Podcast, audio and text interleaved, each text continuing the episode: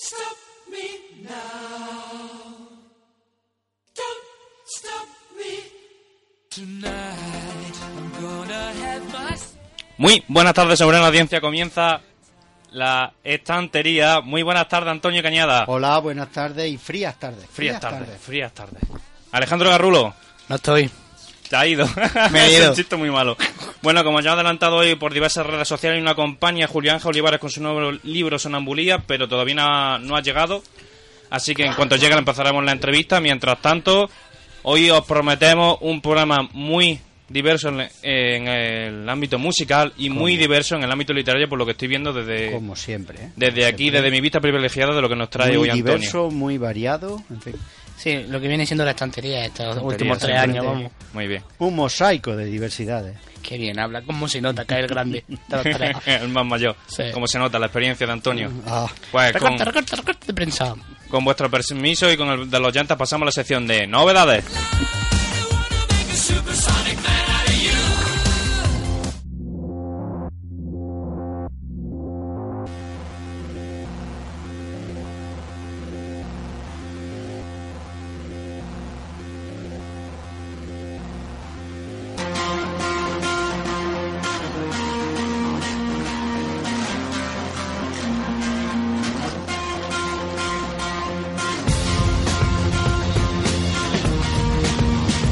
Escuchando hoy de fondo en nuestra sección de novedades al grupo Casabian y su canción Underdog. Alejandro, deja de babear. Sí, sabes que me gusta mucho que saben. Bueno, hoy os ¿Cómo se llama? ¿Cómo se llama? Casabian. Casabian y Underdog. Anden dos. Ah. Bueno, con vuestro permiso presentamos hoy a nuestro invitado que ya está aquí, nuestro director de Uniradio, nuestro profesor también de literatura inglesa, pero sobre todo nuestro amigo Julio. Muy buenas tardes, gracias por venir. Buenas tardes, gracias a vosotros por la invitación. Eh, la primera vez, si mal no recuerdo, que estoy en este programa, aunque quizás en su inauguración sí que estuve alguna que otra vez. No lo recuerdo bien, son tantas la- las batallas. Antonio Cañada te mira y dice, este hombre se ha equivocado de sitio y no tiene la memoria realmente lúcida hoy. No, no. Bueno, eh, será que os he visto Yo creo que es la primera vez. Yo creo que es la primera. pues bueno. Porque En Tempus también lo estuviste que recuerda Ahí es de Tempus. Tempus. De cuando estaba con nosotros David Trillon. Ahí, ahí, ahí. Exactamente. Bueno, pues un placer, realmente. Bueno, pues hoy la novedad literaria, con vuestro permiso, Antonio, con tu permiso. Eso digo yo. ¿Me Eso digo que yo. la haga Siempre yo? las leo, no sé por O sea, qué. Te, te hoy. está ninguneando. Vale, vale. Antonio. Ya lo veo. Será por lo que paga. Anda. Bueno, hoy os traemos el título de un personaje muy conocido, tanto a nivel televisivo como antiguamente radiofónicamente también, eh, el Gran Wyoming. Ah, Lo conocemos, eh, ¿no? conocido de Muchacho que apunta, apunta manera. conocido presentador de televisión, no vamos a decir la televisión que ya se conoce, no queremos hacer publicidad. Sobre el título No estamos locos. ¿Y de qué nos habla este hombre? ¿De qué nos puede hablar este hombre, De cualquier cosa, supongo. Os leemos como siempre una pequeña reseña y posteriormente opinamos ligeramente. Es un relato de narrativa de humor lleno de ironía y crítica social, que nos cuenta crudamente por qué estamos atrapados en este terrible momento político e ideológico. Con intención de hacer pensar al lector y que le entren ganas de revelarse, el Gran Wyoming usa una prosa sin adornos para mostrarnos el origen de lo que está viviendo ahora mismo en nuestro país. Un libro necesario que nos habla de dónde venimos y en qué nos hemos convertido. Ah. Que tenemos que comentarlo, claro. Hombre, por supuesto, como siempre. Pues la verdad es que. Yo, como siempre, yo no me quiero meter ni en temas de política, dice poco, la verdad. ni me quiero meter en otros temas televisivos, en otros temas radiofónicos, pero como siempre, Claro. eh, o como otros libros que tiene, como Te quiero te quiero personalmente, me parece que es el título del otro libro que tiene el Gran Wyoming, como siempre va, va a ser muy polémico, lo más probable.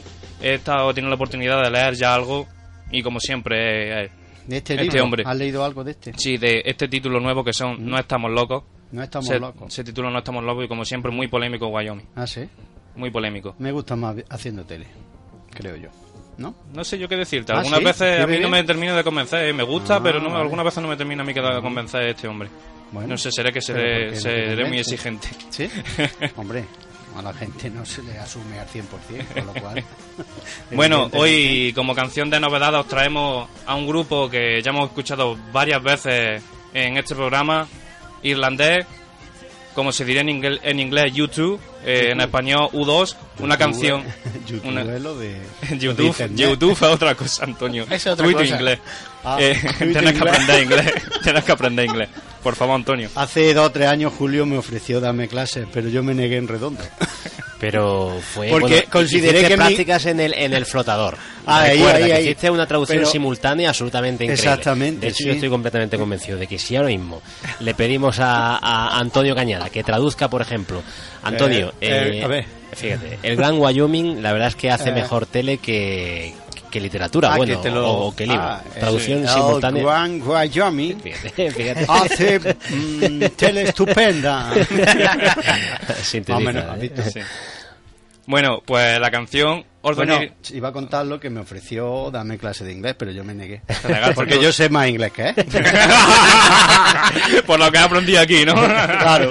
No, hombre. Ordinary Love, eh, una canción dedicada a la banda sonora de la nueva película de Nelson Mandela, así que os dejamos con ella.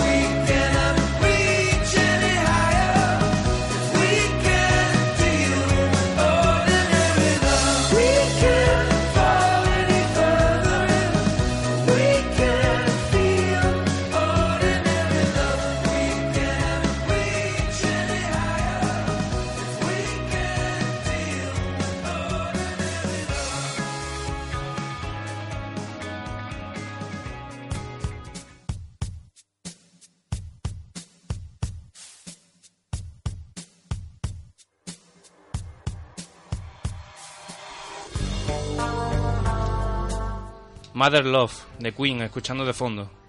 Sí. Una canción bastante...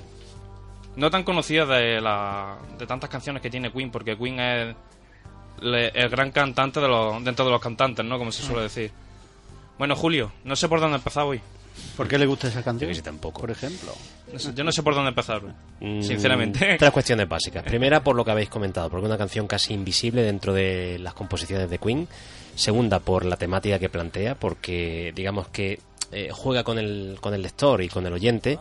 Parece que le plantea un, bueno, una letra que, que, que versa sobre el amor a una persona amada, como tal, convencionalmente hablando, eh, en este caso de Freddie Mercury a una novia o a un novio, porque todos sabemos la, la orientación sexual que tenía, y, y sin embargo es una canción de amor a una madre. Y por lo tanto también me gusta porque si descubrimos lo que Freddie Mercury eh, planteó como, digamos, parámetros vitales a lo largo de su, de su existencia, tenía muy claro que el hogar era un espacio casi de tránsito y, luego al final de, su, de sus días se dio cuenta perfectamente de que había sido un error aquello de volar muy pronto eh, del nido y bueno, trató en la medida de lo posible a través de esta canción sobre todo de homenajear a su madre y de volver alegóricamente a ese, a ese vientre, que es lo que básicamente se, se plantea en, en esta composición. Volver a su vientre y también hacer un recorrido a vuela pluma de lo que fue su historia desde el punto de vista musical y por supuestísimo desde el punto de vista existencial y, y además vital, porque su música no era sino el reflejo muy claro de su filosofía de la vida y también de toda aquella percepción y sensación que tuvo a lo largo de, su, de sus años. ¿no? Bueno, aprovechando este tema de la canción, como bien dijiste ya en la presentación de tu libro Sonambulía en la librería Mimo, Ujú. este libro, nuevo libro habla del retorno, en parte. Tiene como uno de los dentro de los temas de tan variados temas que trata tiene el tema del retorno. Sí, mm, porque yo creo que la, la literatura mm, debe ser un viaje retrospectivo y un viaje prospectivo. Eh, todos debemos en algún momento dado reflexionar acerca de lo que ha sido nuestra vida hasta un instante eh, y también tenemos por supuesto que aprender de los errores y tenemos que intentar sacar a luz aquellas cuestiones que en cierto modo pues nos parecen que han sido lúcidas o que, o que nos han orientado de la mejor forma. Por lo tanto, yo creo que, mm, que la meditación es un puntal básico en nuestras vidas, además, mm, más si cabe incluso en, en el presente, porque estamos metidos en una vorágine y una dinámica que apenas nos permite eh, darnos cuenta realmente de dónde, está- de dónde estamos, eh, simple y llanamente actuamos pues a veces por inercia, mm, por automatismos, incluso por, por reflejos, por actos reflejos y, esto nos lleva a cometer realmente errores y a deshumanizarnos y a alienarnos también. Eh, tenemos que ser conscientes de lo que de lo que es nuestra vida, de aquellos caminos que pisamos, aquellos caminos que trazamos en pos del futuro, porque solamente a partir del ejercicio de la síntesis y también a partir del ejercicio de la meditación y de la reflexión sabremos, como digo, mm, compilar todo aquello que son luces y todo aquello que son sombras. Y esto no es sino mm, llevarnos a- al propio impulso del camino de la perfección. Yo sé que esto dicho así Parece pues, fácil, pero no lo efectivamente, es. parece fácil, pero no lo es. Es una cuestión que yo trato de aplicarme diariamente, pero el tren, tren, tren de la vida, la verdad es que no- nos lleva por otros derroteros y es muy difícil. ¿m? Es muy difícil pararse ¿m? o parar, digamos, este, este, pues, bueno, pues esta inercia a la que me he referido para realmente saber cuál es el siguiente paso que tenemos que dar sin dejarnos llevar por la inercia. Me ha gustado la explicación. no, hombre, es que Antonio se acuerda también de lo del tren, tren, tren, trayecto, ¿no? El trayecto. Que estuviste muy bien describiendo sí, también sí, allá en la presentación. No, el la- trayecto de la vida, que el, re- el recorrido que podemos llegar a tener. Y además de esto, creo que mejor puede hablar Antonio porque es más veterano que, Por que hay en el tren. programa. No, me refería por el No, trayecto, me hablando, refiero hablando seriamente. No, yo. eh, Lo que sí, bueno, ya te se lo he hecho llegar a Julio. Sí, ¿no? un la mensaje impresión de ayer. mm, a mí me pareció un acto muy, mm, muy bonito y además eh, con una música, vamos a ver, con una música Mm. y con un ritmo bastante bueno. Además, la, la librería daba pie a, a, A quedarse allí. eso, a quedarse, A quedarte allí, allí. ¿no? A mí me gustó. Yo, sinceramente, ya se lo he dicho a Julio en, el- en un correo que le he mandado. El tema, el- esos temas a mí me pueden gustar o no, pero, pero sí vi que yo, yo realmente me, me entretuve, me gustó, me, me distrajo la explicación que él hace de, de los conceptos y me quedo pues con palabras como el pasillo, el pasillo lo La lo metáfora del pasillo. La metáfora del pasillo la subiste en envolver muy bien, muy bien, muy bien. Y a mí me, Ese miedo. me pareció un acto muy No, pero por- Sencillo pero interesante. Nosotros te quedamos entre los tres porque estamos ahora mismo, porque los tres fuimos a la presentación. Exacto. Pero los oyentes no sabemos ahora mismo de lo que estamos hablando. ¿eh? Exacto. Por favor, Julio. La metáfora del pasillo, por Bueno, ejemplo. La metáfora del pasillo es básicamente eh, un espacio de tránsito, un espacio en el cual eh, hay que poner el pie para iniciar un trayecto. Mm, El pasillo, en este caso, pues eh, aludiendo al imaginario de la literatura de terror infantil, ¿m? pero también la literatura de, de terror para, para adultos, pues indica o lo que representa e ilustra es ese salto al vacío salto al abismo, mm, porque es un espacio que en ocasiones, sobre todo, incluso aun siendo un espacio doméstico y más que familiar, por la noche mm, está como desfamiliarizado porque está en sombras y, y por la noche a veces escuchan sonidos que durante el día no son tan notorios o no son tan, tan bueno, pues audibles.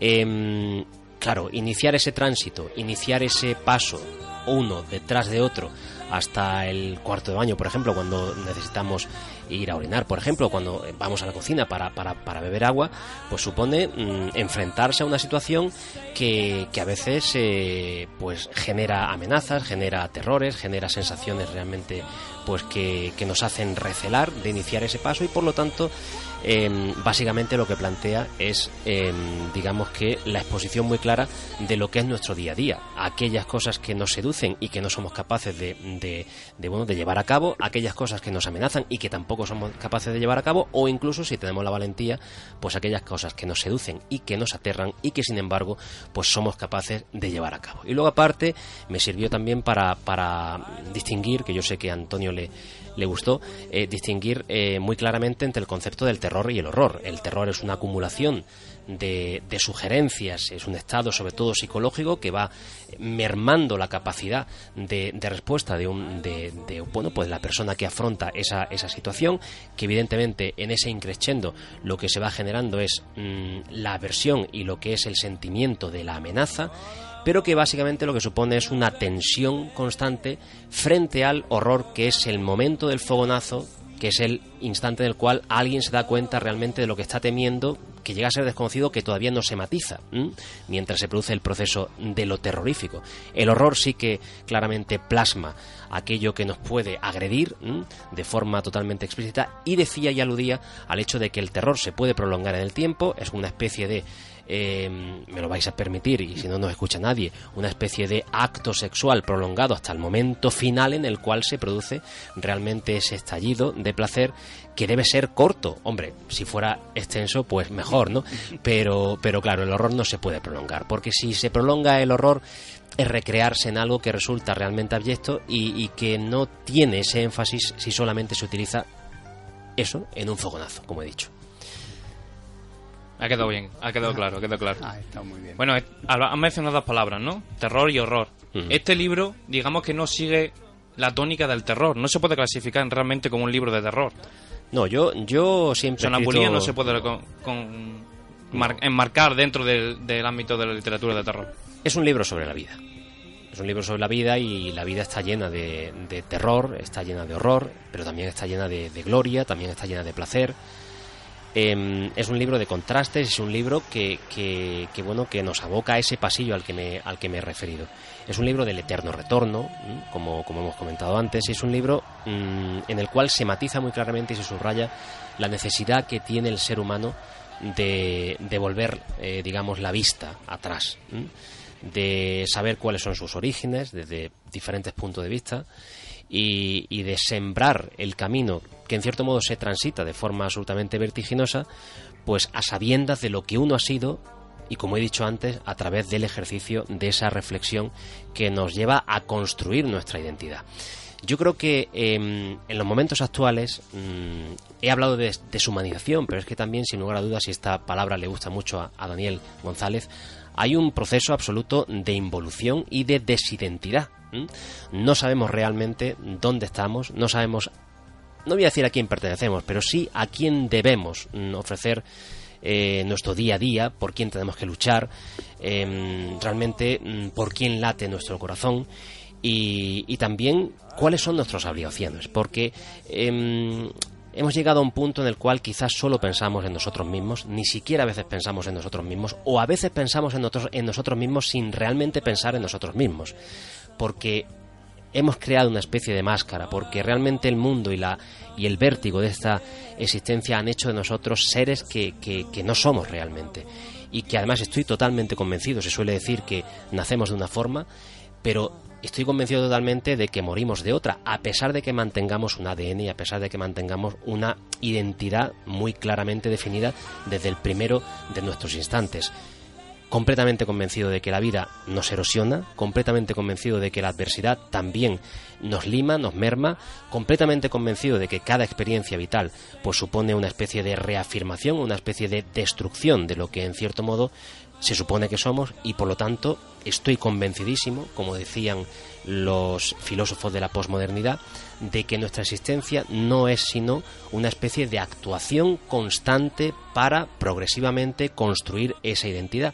Nadie puede permanecer impasible ante, ante los hechos de la vida y nadie, de hecho, permanece igual de un momento a otro. Es decir, eso es clarísimo, es algo tan básico como lo que dijo Heráclito en su día, que, que efectivamente las aguas no son las mismas en un punto del río hasta el siguiente punto, ¿no?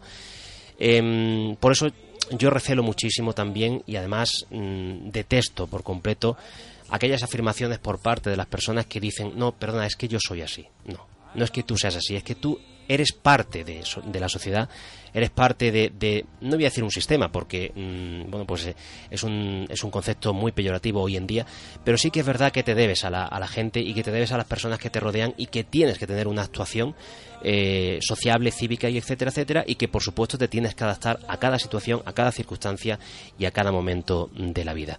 La gente se equivoca por completo cuando primero no reflexiona, cuando segundo cree que se mantiene siempre como al principio y tercero cuando no busca el futuro precisamente a partir de la mirada al pasado. A mí me gustaría también mencionar dos, dos ideas, dos papeles muy fundamentales que creo que están en el libro, que son tanto la idea del sueño como la idea de la, del papel fundamental de, de la madre. Bueno, em, Sonámbula es el cuento, es un cuento cruel y es un cuento realmente realista, hiperrealista yo diría, acerca de, mm, de ese estado efectivamente del sueño, ¿m? además son diferentes las fases dentro del sueño que yo describo en esta obra, em, un sueño cada vez más profundo que lleva realmente al alumbramiento, que lleva al nacimiento y que lleva al estado sonambulesco que se supone, o que se supone mejor dicho, eh, bueno, pues implica la existencia en, este, en esta vida. Es un libro que en casi todas sus páginas, el 95% de sus páginas, lo que hace es relatar un mundo totalmente inexistente, o un mundo imaginado, un mundo inferido, porque lo que yo hago en ese libro es meterme en la mente de no natos, de niños que están en el vientre de una madre, para saber, para averiguar qué es lo que están pensando justamente antes de nacer. En las dos, tres últimas páginas del libro, en ese momento, el elegido, Shifé, nace y se enfrenta a una realidad. Pero ahí se produce, mm, y esto es algo que, hoy comentaba eh, Manuel Linares, que ayer estuvo en la, en la presentación, se produce efectivamente esa fricción, ese contraste entre lo que los niños han pensado que iba a ser el mundo y lo que realmente presenta el mundo cuando el niño nace. Y, y ese es el verdadero espanto, eh, porque claro, durante los nueve meses el niño puede estar, digamos, orientándose, imaginando que va a ser, incluso sintiendo la protección de la madre, que parece que, bueno, parece no, lo acuna por completo y lo sobreprotege. El instante en el cual el niño nace, o la niña nace, pues se supone que se enfrenta a ese mundo que está lleno de hostilidades, que está lleno de adversidades y que como los propios cuentos, eh, bueno, pues de hadas o los cuentos infantiles nos cuentan o nos refieren, eh, la vida no es sino un relato iniciático que te va planteando pruebas para crecer y para madurar.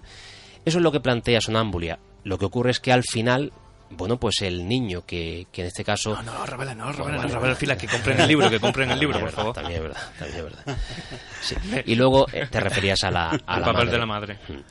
Bueno, yo, yo creo sinceramente, y, y en esto eh, además me refiero a lo que es de sentido común, creo que hoy en día también, eh, al mismo tiempo que solo nos miramos a nuestro ombligo, eh, en muchas ocasiones nos olvidamos realmente de nuestro origen y nos olvidamos del homenaje que deben recibir diariamente aquellos que mm, nos concibieron, aquellas personas que eh, nos han educado y aquellas personas que, desde el punto de vista lógico y natural, todo padre y toda madre así lo hace con su hijo o con su hija, pues nos han llevado hasta, digamos, las personas que somos hoy en día.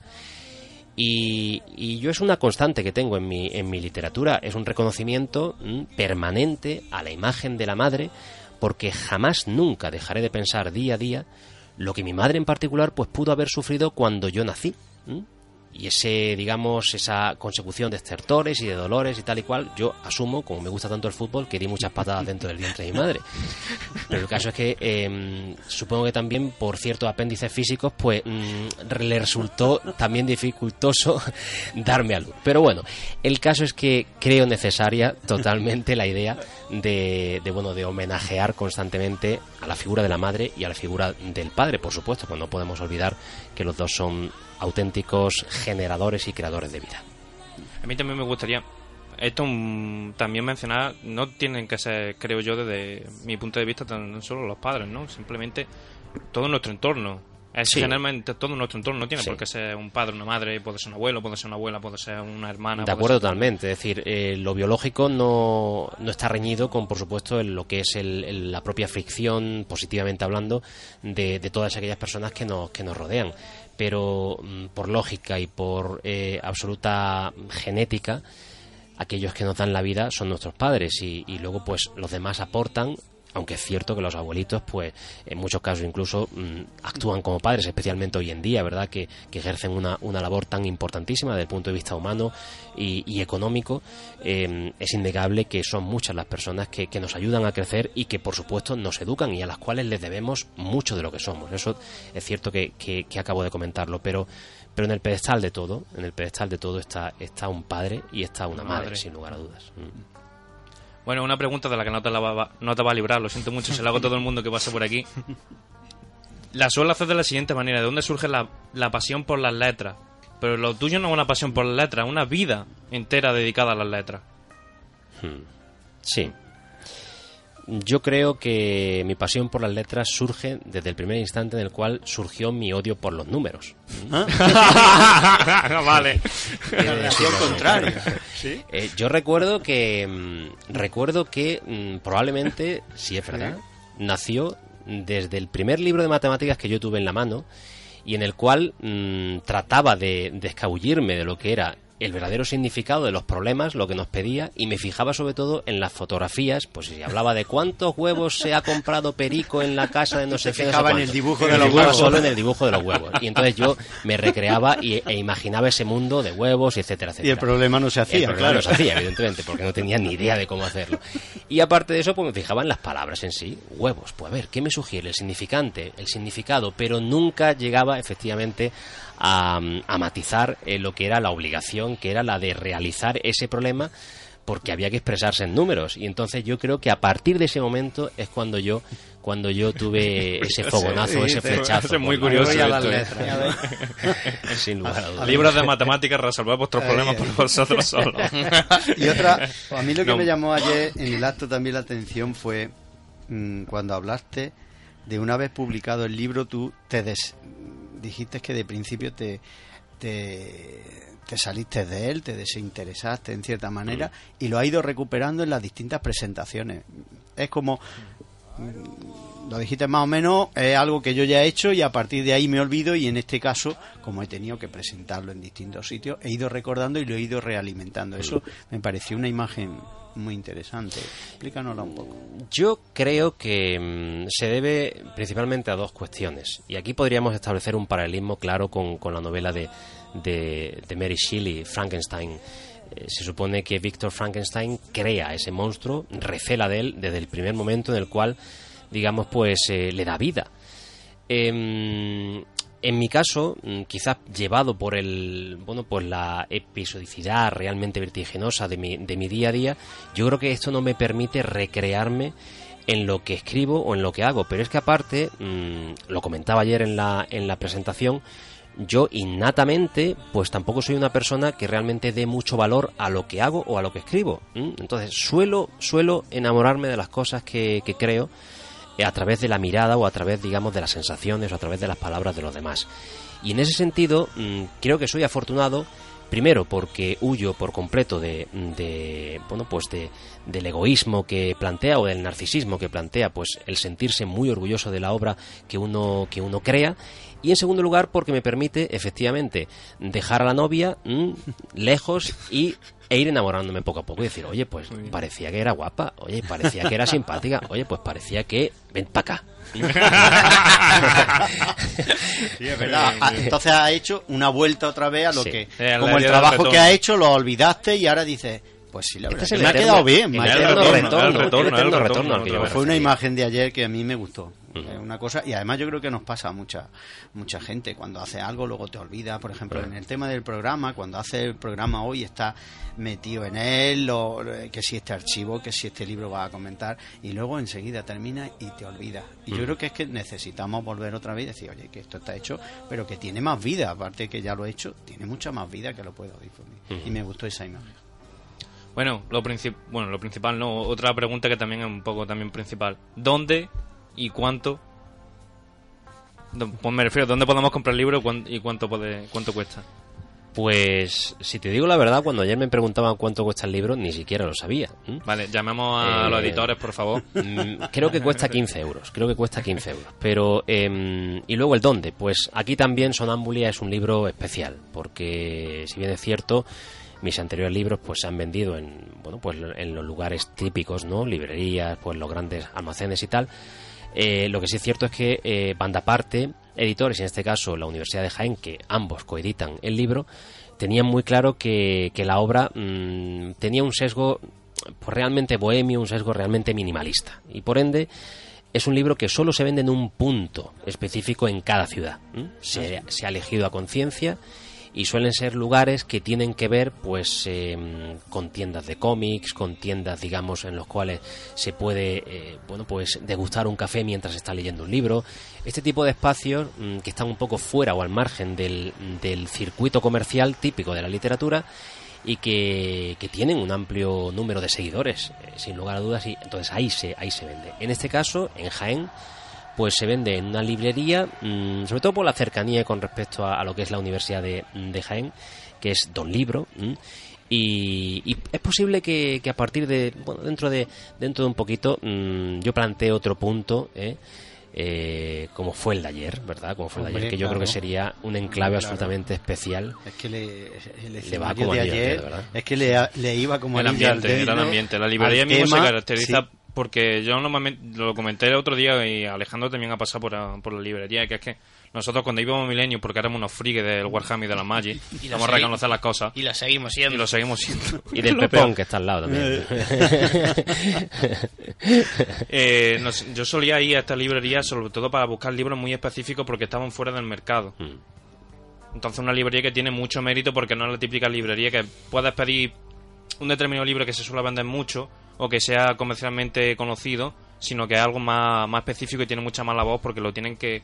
Cuesta mucho, mucho trabajo y mucho tiempo buscar ese tipo de libros. Y volvemos de nuevo al concepto del retorno. ¿Y claro. por qué el retorno? Porque estamos acostumbrados a leer simple y llanamente lo que nos dicta el canon, lo que nos venden, digamos, los intereses creados en algún tipo de revista que trate de visibilizar muchísimo uno- unos eh, libros, pero perdemos aquellos que, eh, que permanecen en el, en el ángulo oscuro, que a lo mejor son igual de buenos o mejores, Mejores. que los que nos están Normalmente son mejores. Sí.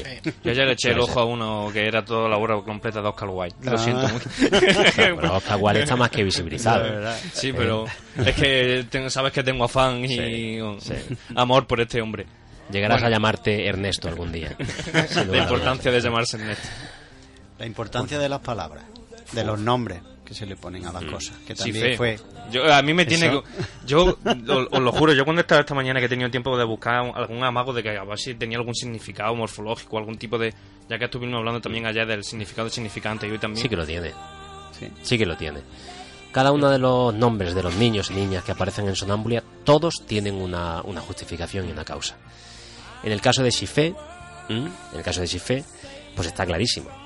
En este caso es mm, básicamente interpretable a partir de la propia pronunciación de la palabra.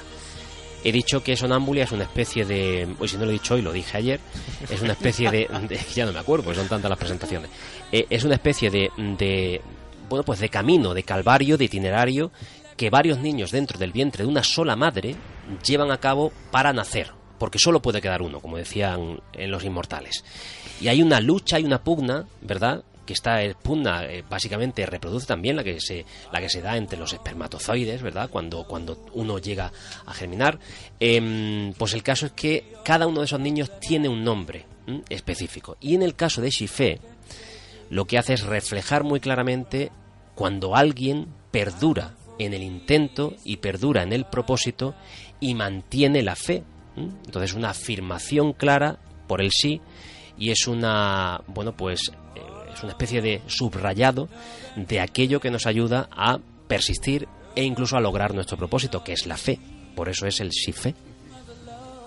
Bueno, Julio, muchas gracias por venir. Pero ya me vas a cortar, hombre. No, hombre, me refiero por presentar el libro. ¿Te quieres quedar? Hombre, que me No, dijiste hombre, en principio tengo que... prisa, sí es cierto. Es Bueno, es un ¿cómo vas a aquí sentir mal? estar entre Miguel. Ángel, entre Antonio Cañada y Alberto, ¿verdad? Alejandro. Alejandro. No pasa por A, empezaba por A. Es que estoy ahora mismo con el, con el abecedario en la cabeza. Bueno, de verdad, muchas gracias por venir y os vamos a dejar con el book trailer del, del libro que lo, que lo presenta- vimos lo ayer vimos, lo vimos ayer en la en librería. una sábana Que cuando estábamos allí vamos a explicarlo cuando estábamos allí yo veía la sábana estaba el fondo enfrente de mí y decía bueno esa sábana Y le dije ¿qué yo, digo, vamos a hacer como el, como el antiguo cine de Y verano. una sábana blanca, blanca, blanca, va- vamos, en lo alto de la estantería y dice, ¿esta sábana para qué servirá? Esto será un adorno, bueno, una cosa friki que han hecho esto. No, y luego resulta que era la pantalla. Claro, como en el antiguo. Ahí, la sábana blanca. Bueno, ch, y, Hombre. El, ¿y el libro de fútbol cuándo?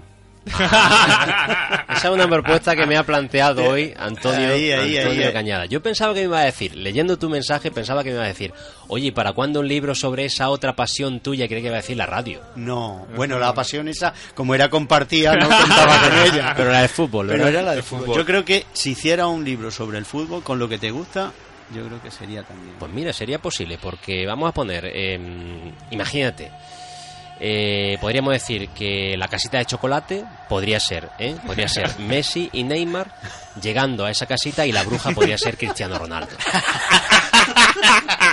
Menos mal que no hay ningún merengue presente. Lo malo de estos chistes de Julio de fútbol es que como yo no entiendo dónde están uno y otro, pues la verdad que no... ¿Dónde está la no- no diferencia entre el bien y el mal, Claro, no? exactamente, no sé dónde Menos mal que no hay ningún merengue entre nosotros. si no, vamos. Pero bueno, ya veremos ese libro de fútbol, seguro. Gracias, Antonio. Sí. De verdad, Julio, muchas gracias Muchísimas por venir. gracias, Alejandro y Miguel Ángel, por supuestísimo, por, por invitarme a este programa. Eh, una estantería en la cual me he sentido entre, entre libros de, de renombre y, y además siempre visibles, ¿eh? porque son esos libros que, que nos encontramos cada vez que entramos en nuestro dormitorio y que a veces pasan a lo que es la mesita de noche para convertirse en libros de cabecera y en ocasiones pasan a ser invisibles, pero recordad el eterno retorno, hay que volver a la estantería, siempre. Exactamente. Eso. Bueno. Os dejamos con el book trailer de want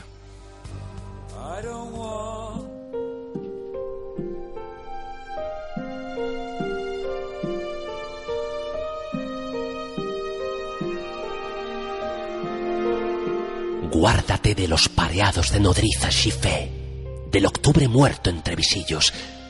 Aléjate de la villa encantada. Recela de las magulladuras vanas, de la telaraña del relámpago, de los fantasmas de infancia. A ellos no te debes, como ellos no eres.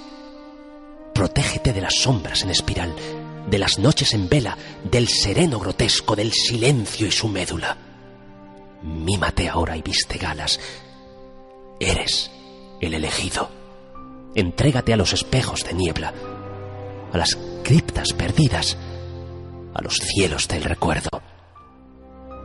Eres el pavor del niño allegado, sí, el parpadeo de senectud en despedida. Eres la vida sonámbula y yo, tu iniciación. Respira, camina.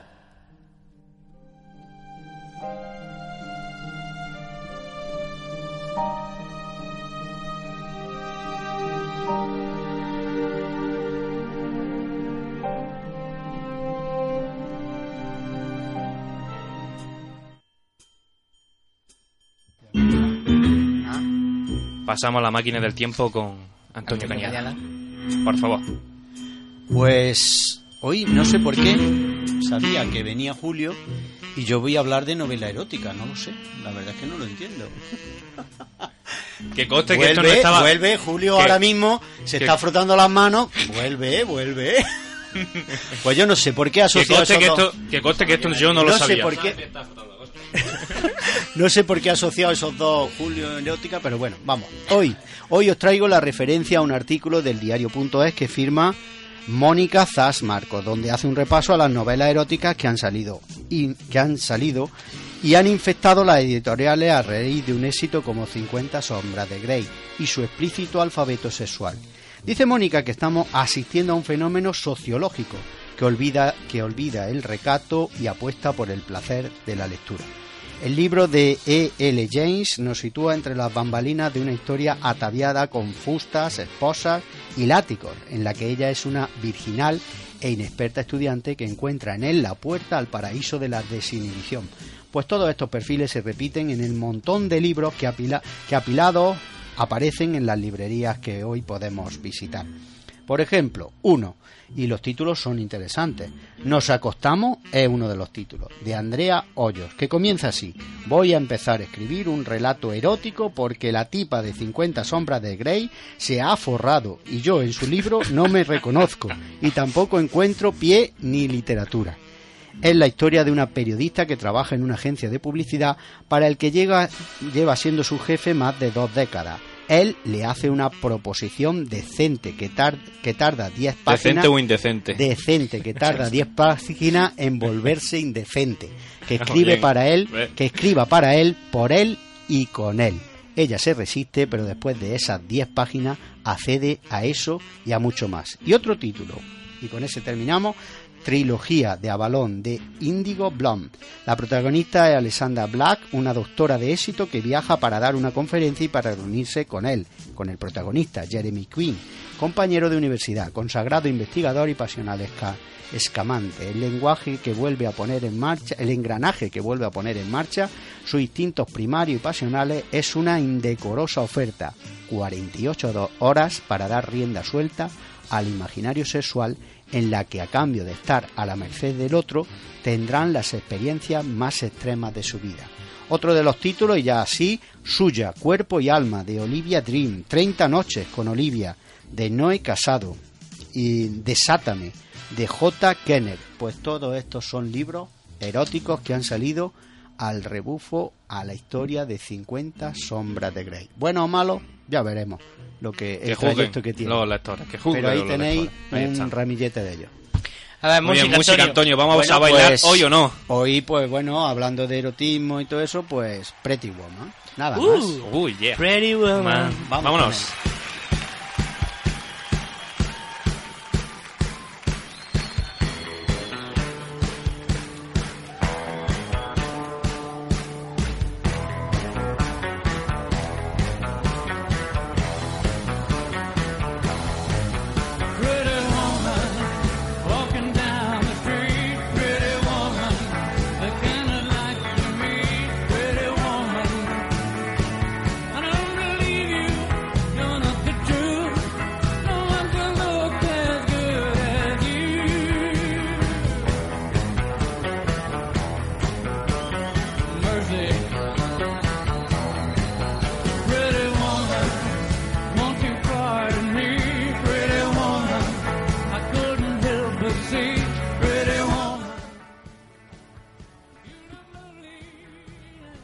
Bueno, que estamos ya aquí después de haber escuchado Pretty Woman. Pretty, Pretty Woman, Woman. Pretty Woman. Muchas gracias, vez Antonio, que por la traer en la tele se esta queda la canción, primera, es la que más canción mítica. Antonio, película. déjame ser tu. Yo creía que esta canción no iba a gustar a vosotros. Sí, Sí. sí, Pretty Woman. Soy unos sensibleros, ¿eh? Que coste que a mí Pretty Woman, El diario de Noah y ese tipo de películas me encantan. Que coste que a mí, la protagonista de Pretty Woman, me encanta. Esa... bueno, Vale, yo bien. le veo un defecto, solo un defecto. Eh, sería que la persiana debía de ser más corta. Sea, sería eso. Bueno, yo os traigo como canción de fondo hoy. Le pediré a Dani González que la subiría un poco.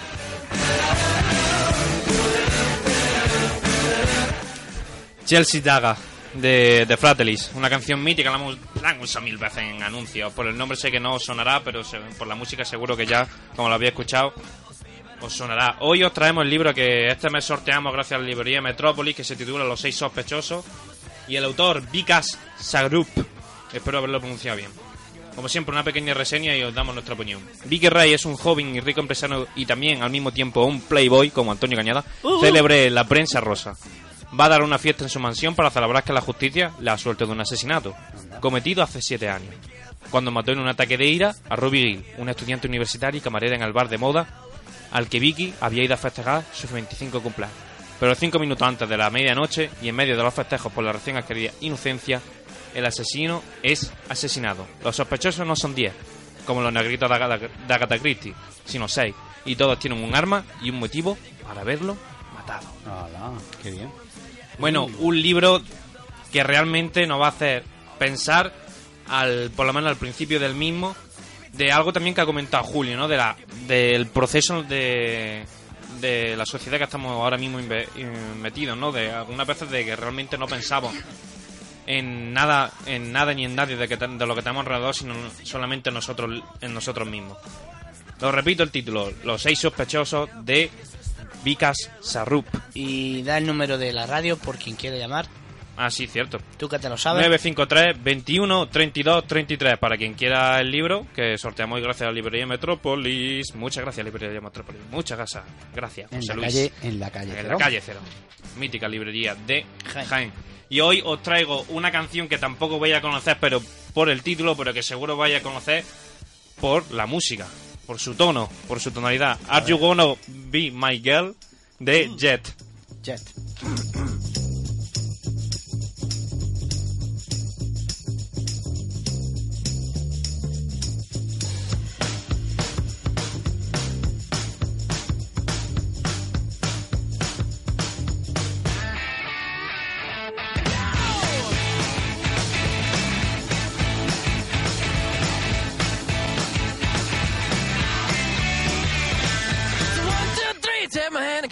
Because you look so fine that I really want to make you mine. I so fine that I really want to make you mine. Four, five, six, come on and get your kicks. Now you don't need the money when you look like that, do you, honey?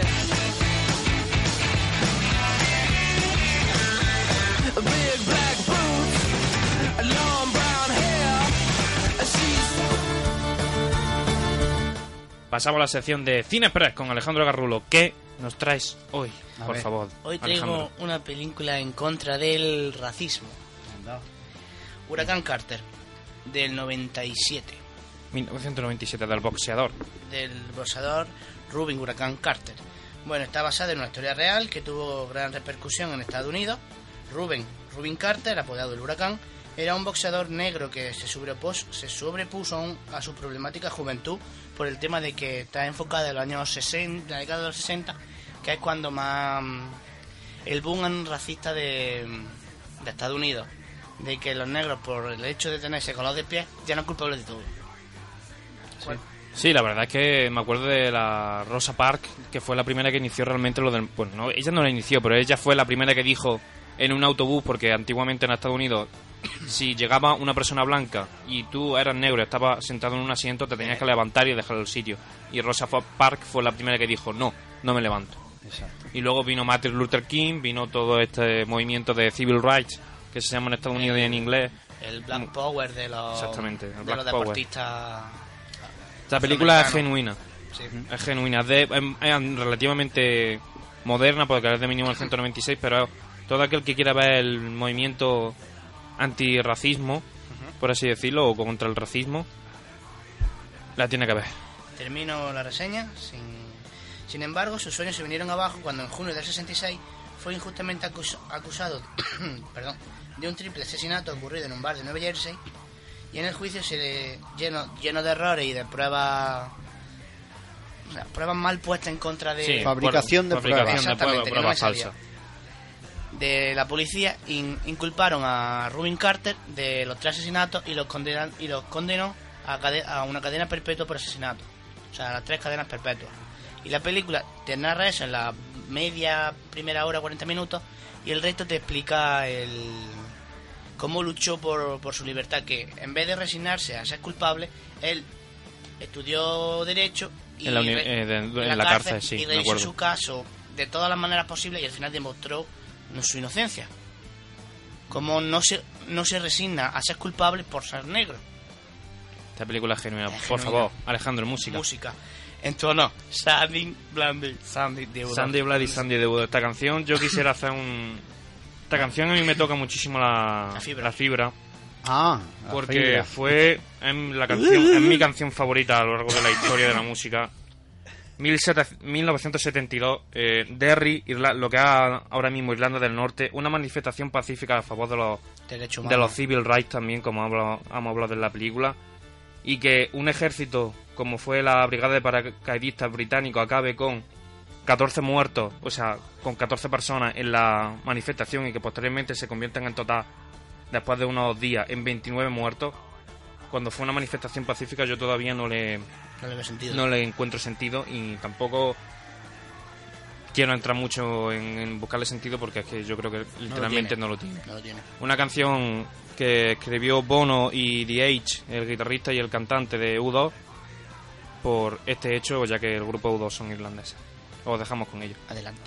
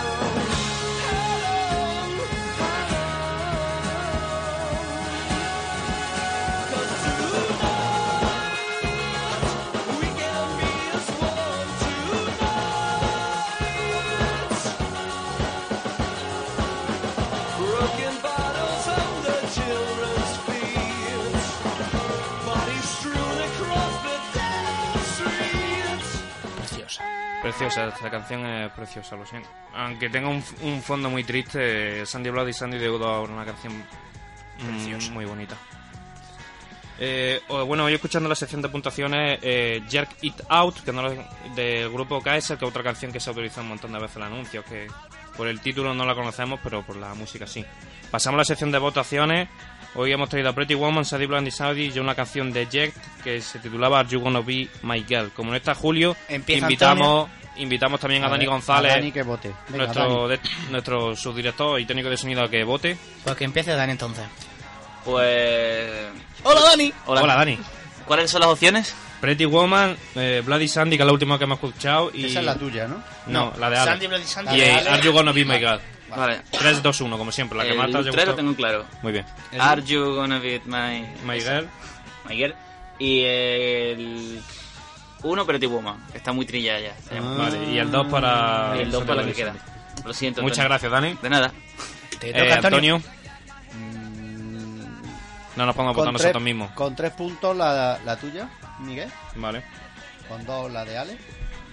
Y ya está. Ya está. Eso. Eh, Alejandro, Yo, pues vamos a ver. no me mira las puntuaciones. Pensemos.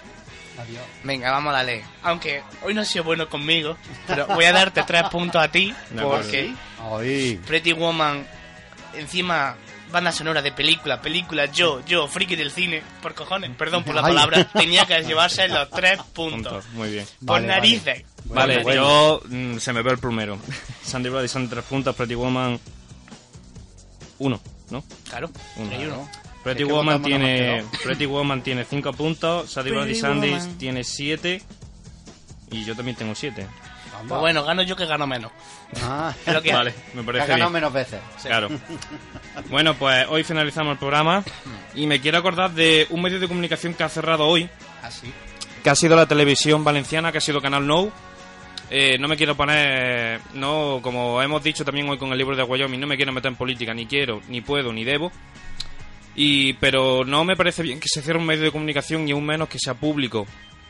Así que mm, yo creo que nuestro apoyo por parte de nuestro, de nuestro programa La Estantería a los 1.600 trabajadores que hoy se han ido a la calle y que literalmente lo ha echado a la policía, Exacto.